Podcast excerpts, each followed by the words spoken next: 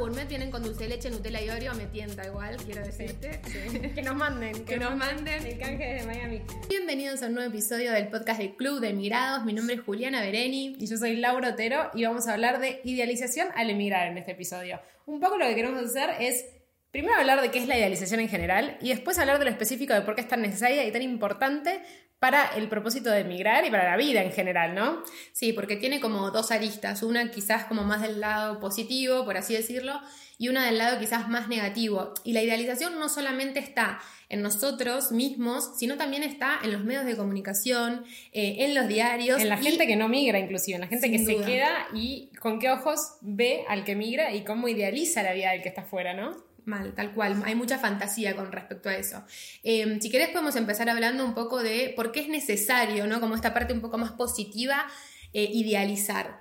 Y mm, yo siempre digo que imaginémonos que pensar empezar la vida en otro país, subirnos a un avión, irnos a vivir a muchos kilómetros de nuestra casa y demás, es una decisión que genera mucho vértigo y creo que uno más allá de que puede tener un plan y un montón de cuestiones, nunca llega a estar del todo 100% convencido. Son un poco esas decisiones que te arriesgas, ¿no? Con un poco de fe. Sí, sí, sí, que pensás, bueno, lo voy a hacer también, y está bueno pensarlo así como yo no odio decir eso ahora nunca porque no creo en eso, siempre creo que hay otra posibilidad para hacer las cosas, el tren no pasa una sola vez, eh, pero es un poco el motor y la inconsciencia también, ¿no? De, de, decir, bueno, están estas cosas que está bueno, lo voy a hacer y creo que lo hablamos en otro episodio ya, pero es muy normal como que emigras y por lo menos al principio mucho te preguntas como hice lo correcto, eh, cómo hubiese sido mi vida si me hubiese quedado, y eso se aplica obviamente en todas las decisiones que uno toma en la vida, ¿no? Esto, esto de que cada decisión que uno toma es una vida distinta que podría haber vivido, ¿no? Sí, sin duda.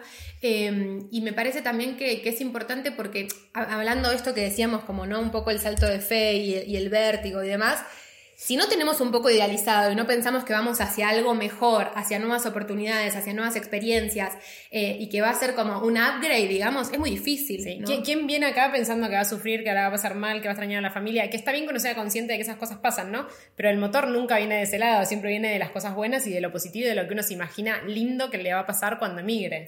Obvio, hay algo ahí que hay que tomar que es que pasa en la vida en general más allá de la migración, que muchas veces proyectamos la felicidad al futuro. Y eso también es un tema complejo porque muchas veces hay personas que dicen, bueno, cuando emigre voy a lograr hacer esto, o conectar con mi lado artístico, o con el disfrute. Y muchas veces, si en la actualidad y en el presente hoy se nos está dificultando, ojo con pensar que mágicamente va a suceder cuando estemos en el futuro y cuando hayamos emigrado, ¿no? Eh, y me parece que claramente no vamos a conectar con con el sufrimiento, con la falta y con lo feo, aunque, paréntesis, hay que ser consciente de que el proceso migratorio implica también un montón de desafíos emocionales.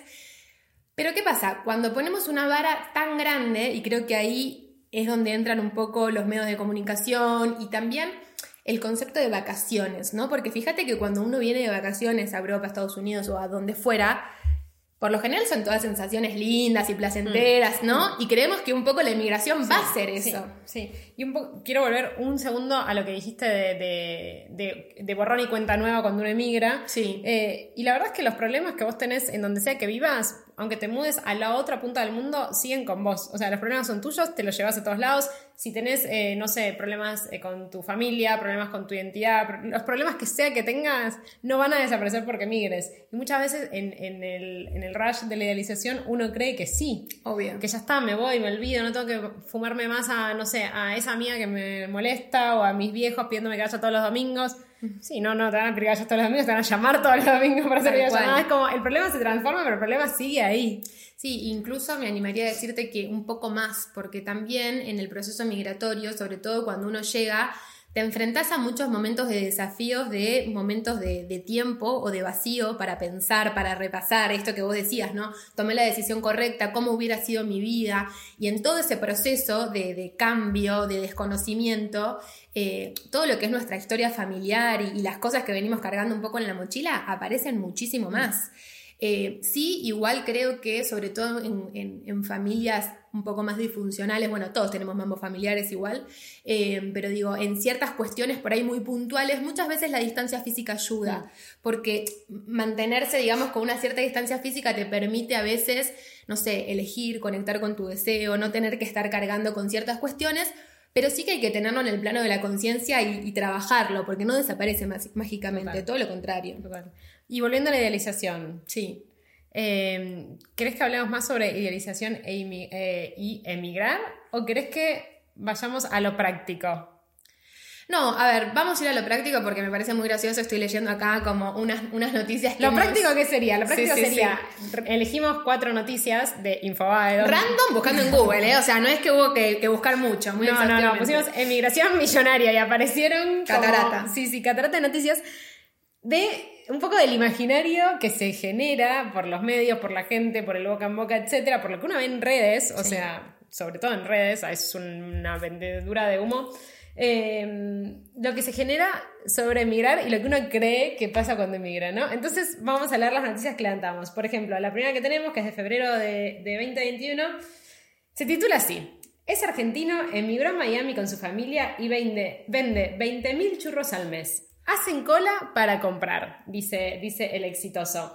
Em, ¿Qué genera este tipo de noticias? Yo, como, como migrante, les puedo decir lo que me genera a mí este tipo de noticias y es bastante bronca porque siento que plantea una imagen de lo que es vivir afuera que es, ni siquiera diría el 10%, diría el 1% el que se hace millonario vendiendo churros en Miami. Claro, es un poco, es un poco irreal, digamos, em, bueno, un poco no, del todo irreal, ¿no? Porque también, ¿qué pasa acá? Porque por momentos, y, me gusta aclararlo, porque por momentos es como que no vendemos un panorama súper negro y súper como, che, no, para emigrar es una mierda, porque no es así, o sea, por ahí hay gente que por ahí fue una mierda porque siempre no me voy a cansar de decir, el proceso es personal, pero tiene un montón de cosas que están buenísimas y un montón de oportunidades. Lo que pasa es que cuando la vara es tan alta y me dicen que me puedo ir a vivir a Miami vendiendo churros y hacerme millonaria, cualquier cosa que pase cuando llego copada va a estar acartonada y va a ser una cagada. Sin nada va a estar, no te hiciste millonario, fracasaste. Claro, tal cual, ¿no? Eh, y en, la realidad es que no es tan así, que la gran mayoría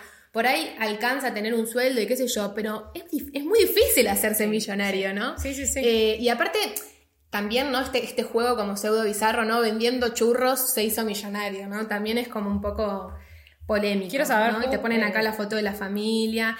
Vendo churros gourmet, vienen con dulce de leche, Nutella y Oreo, me tienta igual, quiero decirte. que nos manden. Que, nos manden. El canje de Miami. Quiero saber, Juli, eh, ¿cuál era tu idealización cuando antes de venir? ¿Te acordás? Eh, bueno, yo vengo idealizando, viste, esto siempre lo cuento, de que decía hace mucho tiempo vivir afuera o tener la experiencia, entonces como que tiene mucha idealización. Em, en realidad era un poco esto que, decía al principio de que no está tan bueno hacerlo, ¿no? Como que yo pensaba que iba a poder conectar como mucho más con el disfrute y con viajar y como con esta sensación de, libertad que a mí me había transmitido Europa cuando yo vine en mi viaje a los 15 años, esta cosa como medio vanguardista y transgresora y qué sé yo. Em, pero después, cuando eso fue madurando y se fue acercando el momento realmente de venir para acá y demás, no tenía demasiadas expectativas, la verdad, eh, con qué es lo que iba a hacer. Incluso también sabía y era consciente de que quizás iba a ser difícil laburar de lo mío por cuestiones de homologación y demás. Y, Pero te imaginabas algo que no pasó en el sentido de, por ejemplo, me imaginaba llegar y que buscar piso iba a ser súper fácil. Me imaginaba llegar y que los trámites iban a salir en 15 días. Me imaginaba llegar y que yo entiendo las expectativas de trabajo porque además una profesión... Es lo más heavy eso, lo del trabajo para mí. sobre todo en una profesión como la tuya o cualquiera que necesite eh, validar un título habilitante, digamos, es más complicado y uno... Sí, y en mi caso que es muy troncal de mi identidad. Claro.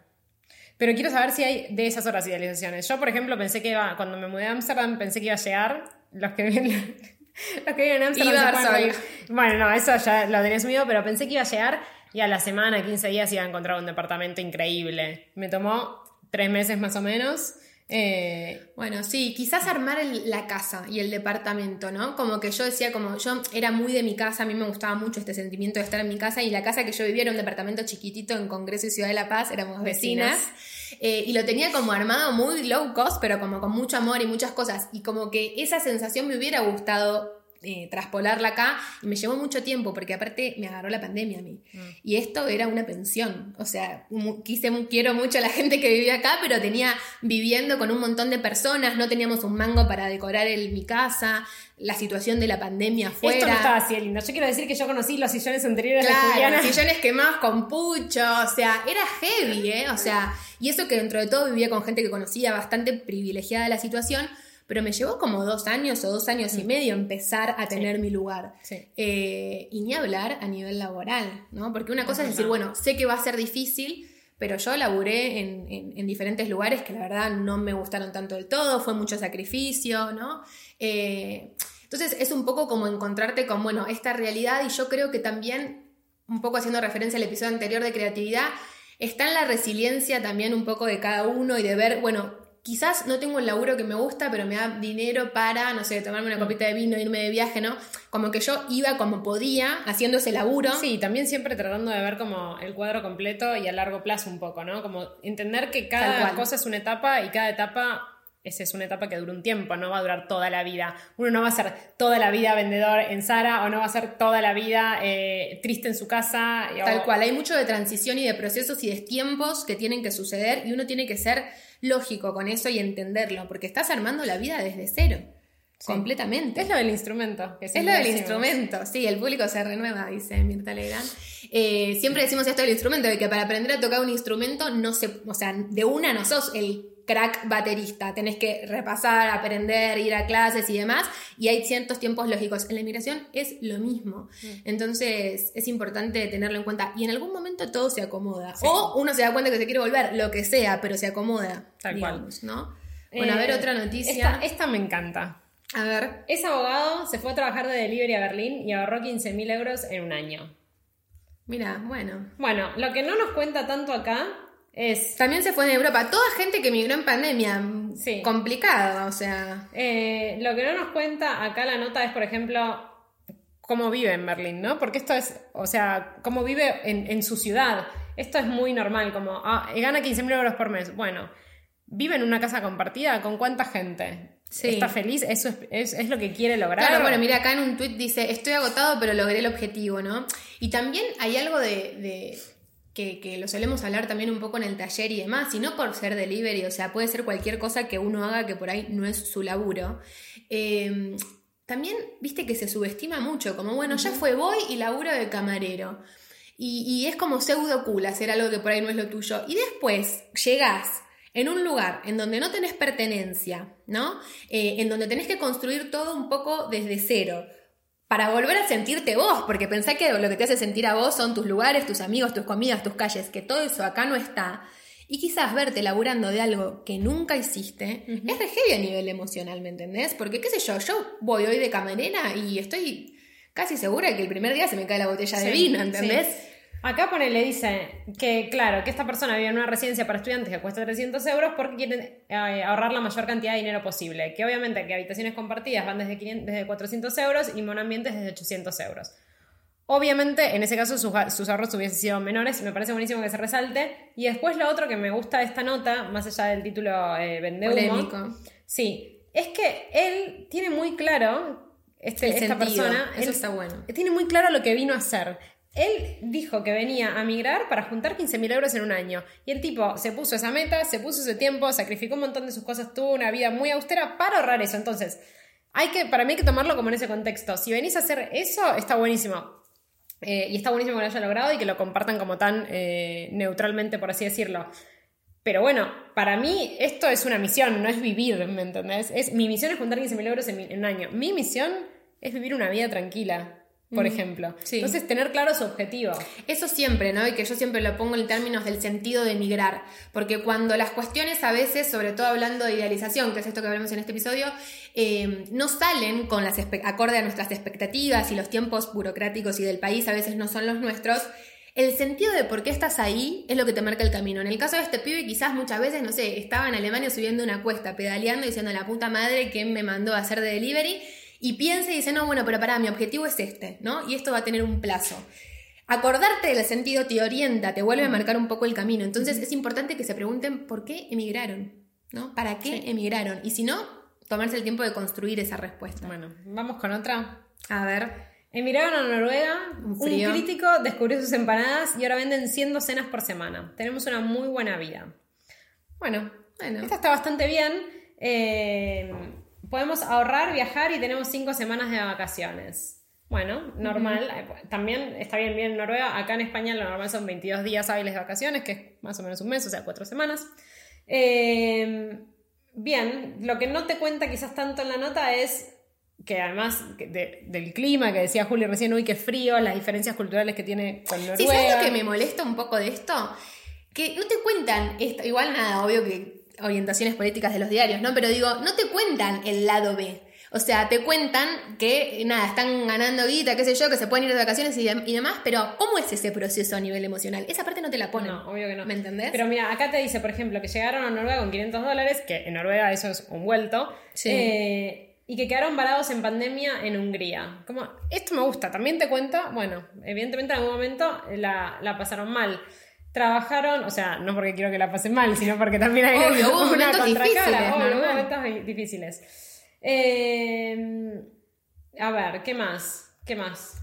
Mira, dice, veníamos acostumbrados a lo que nos pasó en Dinamarca, que de movida ganamos un sueldo de 3.000 euros, es un montón. Bueno, yo acostumbrada a sueldos españoles. Es un montón, pero la vida en Dinamarca es carísima. Claro, bueno, ¿ves? Pero para, esto que vos estás diciendo es interesante porque son todos datos, no todos los países son iguales.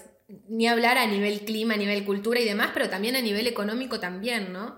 Porque uno lee esto y por ahí dice lo que digo yo, bueno, es un montón, por ahí para ese país no, no es tanto, ¿no? Una docena de empanadas cuesta 30 dólares. No quiero hacer la cuenta. Bueno, es, o sea, es, carísimo inclusive en España, porque algunas docena de empanadas. Igual las empanadas son caras acá también. Salen como 4 euros cada empanada. Sí, 3 y pico. Entre 3 y 4, dependiendo. Porque es algo importado. dependiendo la, la, marca. Canja de empanadas, estamos abiertas. Sí, eh, le podemos pedir a los chicos de Morphy. Morphy. Con Morphy tenemos ahí, estamos haciendo cosas, así que ya van a saber.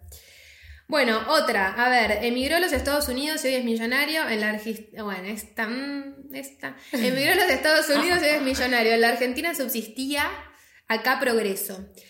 Em, en el 2001, emigró en el 2001 y esta nota, ah, quiero decir que esta, esta persona emigró en el 2001 y esta nota es de 2021. O sea, tiene 20 años. No es que llegó y Claro. No es que llegó y se hizo millonario. La gente quizás ni lo lee, pero este detalle es clave. El tipo estuvo 20 años trabajando en Estados Unidos para hacerse millonario. O sea, ah, que igual es un montón. O sea, es un montón hacerse millonario. Pero digo, 20 años para lograr. En 20 años, quién sabe. Nosotras, nosotros, bueno, yo puntualmente llevo 3 años y medio en, en España no soy millonaria, ya quisiera, eh, pero tengo una vida muy estable y muy normal de voy al trabajo, tengo mis amigas, tengo, eh, no sé, mi gata, tengo mi casa, pero tengo casi que la misma vida que tenía en Argentina, acá. En 20 años quizás en 15 años más soy millonaria. Bueno, todo puede ser eh, según este medio de comunicación. otra cosa también, pero bueno, esto es medio de, también de los diarios y demás, esta cosa que hay como, digo, no es ni mejor ni peor vivir acá o allá, ¿no? Porque te mm, ponen, alquilaban Almagro y ahora viven en Nueva York, como diciendo, viste, ¿no? Haciendo ahí como una comparativa. Y me parece que vivir en Argentina tiene un montón, o en su país de origen, digo Argentina, porque nosotros somos argentinas, tiene un montón de cosas que están re buenas y re positivas y un montón de cosas que quizás son más complicadas y no están tan buenas. Y vivir afuera, lo mismo. No es que, ah, nos vinimos acá, ahora soy millonario, antes alquilaba un piso en Almagro. Quizás era feliz el chabón en el piso en Almagro también, ¿no? Y eso está bueno porque hay como mucha cosa de odiador, de, bueno, me vine entonces ahora no sé qué, ¿no? Y me parece que eso también está bueno como, como rescatarlo y decir, todo tiene su lado positivo y todo tiene su lado negativo. Sí, y también, a mí, yo puntualmente siempre hago énfasis esto, ¿no? En esto. Eh, cada uno tiene su, su historia personal y la historia personal con el país del cual viene pero esta es mi opinión, no está bueno emigrar o irse de su país odiando su país. O sea, la gente que viene huyendo a Argentina, porque Argentina es una mierda, la política es una mierda, la economía es una mierda. Yo soy la primera en decir me fui porque estaba harta de que la economía, de que pan para hoy, hambre para mañana, estaba harta de eso, de que no tener posibilidades laborales a largo plazo y demás. Pero nunca jamás van a escuchar de mi boca que mi país es una mierda. No, cero. Y yo creo que también eh, valorás un montón de cosas también una vez que estás acá, ¿no? Eh, por contraste decís como, che, como todo igual, ya llega un momento que después de estar muchos años en Madrid, uno también se pone en medio en una y vas a Plaza Mayor y decís, uh, qué paja a veces. Como hoy, hoy decíamos, hay que ir, a, la Gran Vía, no, la Gran Vía no, la gente, gente. Claro, y después uno se acuerda y dice, bueno, pará, boludo, valorá, o sea, porque uno se acostumbra muy rápido Em, pero me parece eso. Y también muchas veces muchas personas me dicen como, che, pero vos que siempre hablas de duelo migratorio y que hablan esto de las emociones y demás, yo veo gente que dice como, no, no extraño Argentina, no me pasa nada. Y es lo que decía el audio, cada proceso es muy personal, hay que hacer un doble clic en esa persona y ver qué es lo que le pasaba en Argentina de que por qué odia tanto el país o se fue.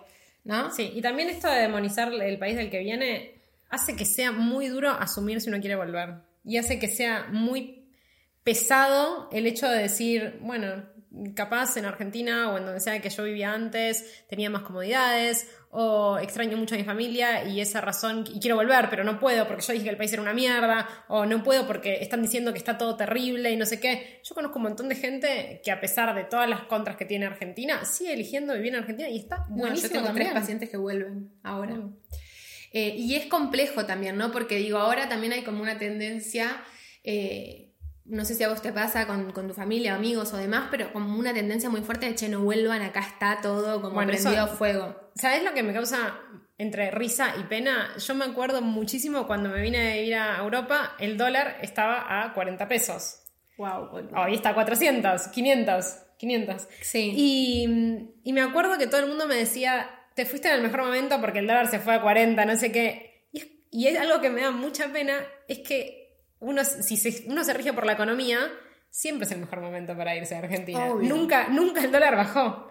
No, y eso, y creo que ahí está lo de la, lo de la idealización, porque uno piensa que vivir afuera es eh, viajar, eh, que, que- que lo es, ¿eh? pero no, es- no lo es todo para el ser humano a nivel emocional, ¿no? Digo, o sea, que es viajar, ganar en euros, estar de joda de vacaciones 24/7, y hay, hay muchas posibilidades, y sí, es verdad, pero hay veces que igual te pasan cosas y que extrañas comerte los ravioles con tu familia. Sí, y hay ¿entendés? veces que hay veces que no querés viajar. No sé, el fin Bueno, de semana hubo acá, ahora hubo un fin de semana muy largo de cuatro días eh, y se viene otro fin de semana de tres días y es como, ¿te vas a algún lado? No, me quiero quedar en Madrid, quiero estar en mi casa, quiero estar tranquila, no Claro. quiero viajar, o sea, quiero, quiero estar muy tranquila en mi casa Sí. eh, y tener mi vida normal.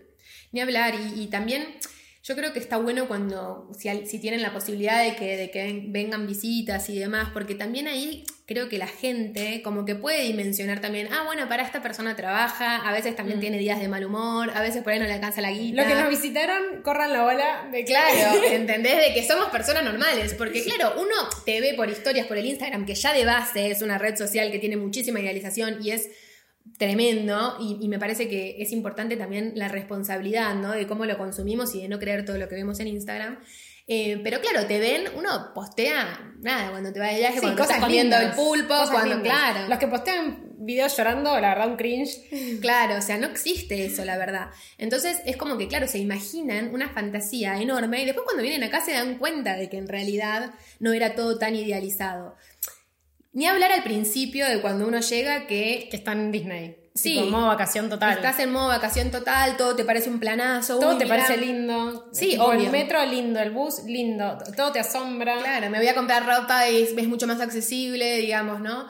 Eh, un montón de cuestiones, pero claro, después cuando empiezan a aparecer las emociones y demás, de empezar a darse cuenta de, de- de todo, digamos, el desafío emocional que tiene y, y personal emigrar, buscas referentes y apoyos también en tu familia, en tus amigos, en los que se quedaron allá. Y ahí empieza a desplegarse otra parte de la idealización que es, bueno, pero fue tu decisión, ¿cómo estás triste si vos lo decidiste? Eh, ¿no? Ni se te ocurra volver, acá estamos mucho peor. Y uno que está en un proceso emocional del cual eh, desconoce porque no sabe y también dice, che, estoy loco, yo quería estar acá, ¿cómo estoy triste? Ahí se genera toda una maraña y una bola de cosas, entonces sí, podés estar triste aunque lo hayas eh, elegido y por ahí estás triste no significa que te quieras volver, ¿no? Como nosotras siempre tratamos como de mostrar que existe un mundo emocional para que la persona sepa con lo que está lidiando, Sí, ¿no? Total, total. Eh, bueno, ¿qué más?